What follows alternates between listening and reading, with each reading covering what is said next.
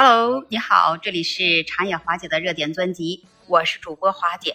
现在那在当今社会，我们的生活水平越来越好，我们的生活质量也逐渐在上升。其实有一些人就越来越注重自己的身体健康了。那么你知道怎样才能保持你身体健康呢？如果你想要有一个好的身体，那我们一定是从养生开始，因为随着年龄的增长。人体的生理和代谢功能都会发生变化。现如今，那不管是年轻人还是老年人，也都开始学习着养生。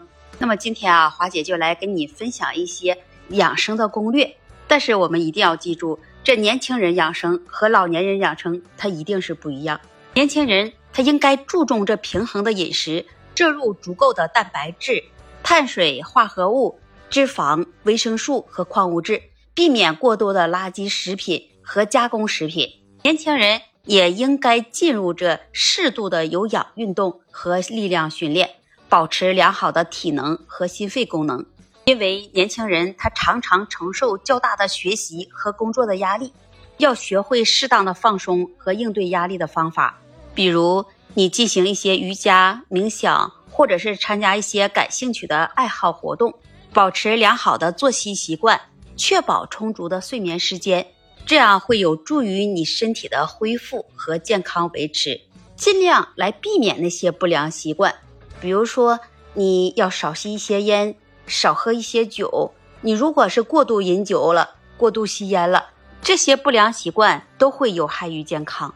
还有一个更重要的因素，就是作为我们年轻人，平时我们都是喜欢熬夜，但是熬夜对身体和健康。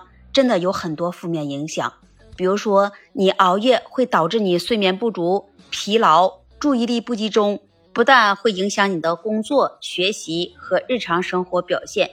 那么睡眠它也是免疫系统恢复和强化的重要时间段。如果你长期熬夜，就会削弱你免疫系统，增加生病的风险。长期熬夜，它会与你的焦虑、抑郁和心理压力增加相关。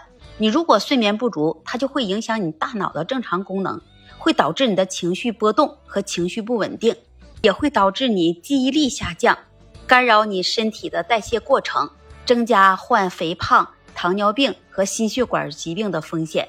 那么，年轻人养生，你一定要注重着熬夜，因为长期熬夜啊，它与多种健康的问题相关，包括着高血压、心血管、中风、糖尿病。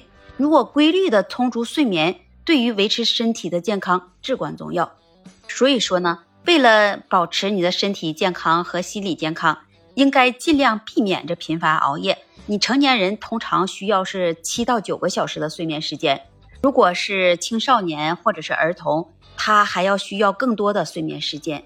如果是老年人养生，那首先要注意健康饮食，他需要注意合理的饮食搭配，摄入足够的营养物质。也包括着蛋白质、维生素、矿物质和纤维素。那要适量控制着盐分、糖分和脂肪的摄入，避免过度肥胖或营养不良。你可以选择适合自己身体状况的运动方式，比如说出去散散步、打打太极拳、做做瑜伽。适度的有氧运动可以增强你的心肺功能，同时还可以提高你的代谢率和免疫力。并且也能改善你的心情和睡眠的质量。你也应该定期做一个进行体检，包括测量血压、血糖，每年之间也要进行必要的癌症筛查，早期发现，早期治疗，这样就可以避免你进一步的恶化。作为一个老年人，他常常会面临生活的转变，或者有一些情绪的压力，那因此你要保持着积极的心态和良好的社交关系。对于你的心理健康，那也是至关重要。也可以参加一些兴趣的小组、社区的活动，与一些人保持良好的交流。